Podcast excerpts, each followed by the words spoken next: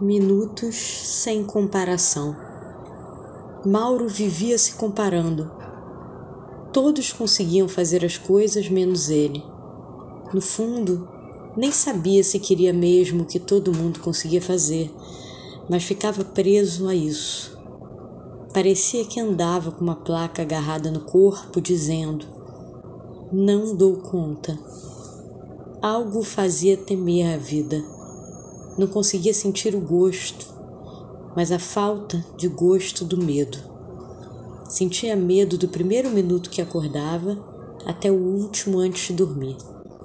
Medo de não dar conta do que todo mundo dava e então ficar perdido nos minutos, horas e dias. Como todo mundo precisa de uma brecha, Mauro também precisava de um ar. Afinal, usar essa placa lhe tirava o ar dos pulmões. Nesse intervalo, Mauro arrumava potência lendo. Na hora que lia com uma amiga, não se comparava. Isso era mágico, ficar minutos sem se comparar. Horas e dias seriam desejados, mas minutos já eram um pouco de saúde na loucura que era viver. Cada vez que lia, sua voz tão presa ia para fora. Quanto mais gostava de quem lia, mais tinha certeza que sua escrita não tinha que ser igual à dos outros. Vinha naturalmente a consciência de que um é diferente do outro. Nenhum escritor precisava ser melhor do que o outro para ser gostado. Cada vez que não gostava tanto do que lia, apenas convidava o livro a descansar um pouco não o subjugava.